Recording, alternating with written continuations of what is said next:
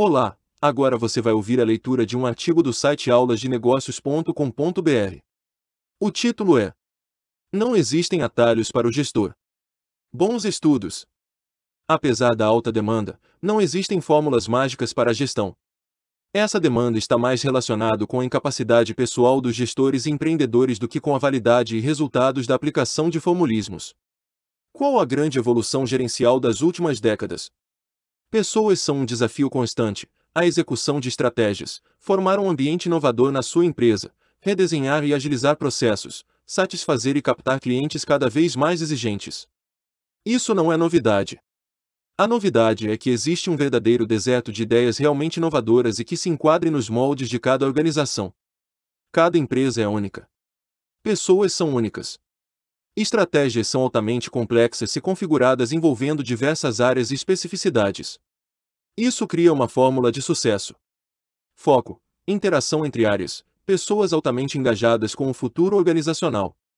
Mas essa estrutura de inovação constante é rara devido à alta complexidade de alinhamento. Buscar alinhar a organização como uma força motriz de mudanças e capacidade de ser ativa e inovadora é extremamente difícil. Exige pessoas altamente experientes e estudiosas em um país que parece abominar o estudo. A meritocracia é a abominação do momento. Estudar, trabalhar, se desenvolver parece algo distante em uma sociedade onde uma ampla maioria prefere invejar a trilhar o caminho de disciplina e dificuldade de outros que conquistam crescimento. A realidade óbvia é que não existem fórmulas mágicas para a gestão.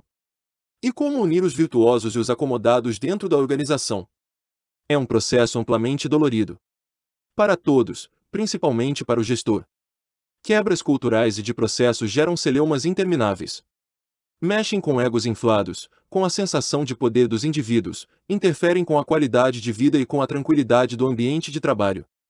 Mudanças geram constantemente demissões. E quanto mais o gestor procrastina as mudanças, mais dolorido é o processo. E é nesse momento que vemos o gosto por fórmulas mágicas por parte de alguns gestores e muitos empreendedores. Seguindo os oito passos da gestão ninja australiana você conseguirá resultado X. Você acaba de ouvir um artigo do site aulasdenegócios.com.br. O autor desse artigo é Alex Kunrat, consultor da IDAT Consultoria e Treinamento. Se quiser ver vídeos, acesse youtube.com.br aulas de negócios. Estamos nas redes. Nos acompanhe. Bons estudos!